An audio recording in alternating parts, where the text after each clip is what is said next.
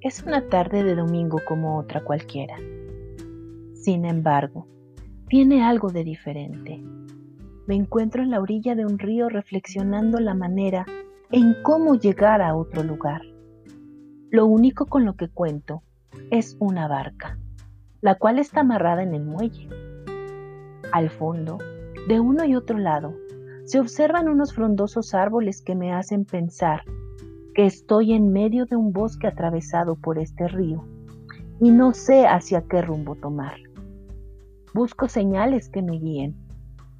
A mis pies, en el reducido listón de arena que me separa del río, veo unas piedras de colores que me hacen reflexionar. ¿Hay algo en ellas que me digan qué hacer?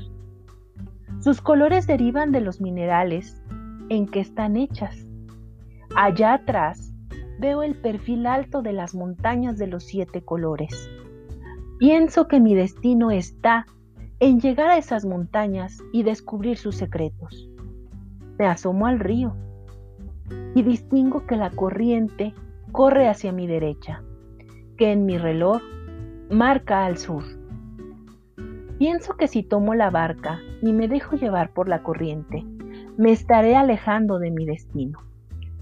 El viento sopla y me pega en el rostro. Eso me despierta y me da lucidez. Me doy cuenta que mi desafío es ir contra la corriente. Me subo a la barca, enciendo el motor.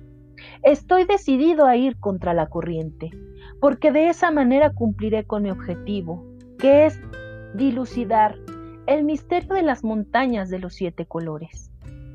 Una vez en la barca y ayudado por el velamen, que sabe aprovechar la fuerza del viento, comienzo mi trayectoria. Al hacerlo, al fijar mi mirada en el río, escucho mi propia voz que me dice, siempre en la vida hay que remar y navegar contra la corriente. La corriente te va a llevar con facilidad a donde no quieres ir. Para llegar a donde tu vida será mejor y tus sueños se cumplirán, tendrás siempre que remar en contra de la corriente. Al escuchar eso, como una voz sabia, me quedo observando el agua del río, sus pequeñas olas que me sonríen, que dialogan conmigo, que me dicen que no hay corriente por más poderosa que parezca, que podrá vencer la determinación del que quiere llegar a conocer su verdad, conocer el lugar en donde te encuentras y así comenzar una nueva vida.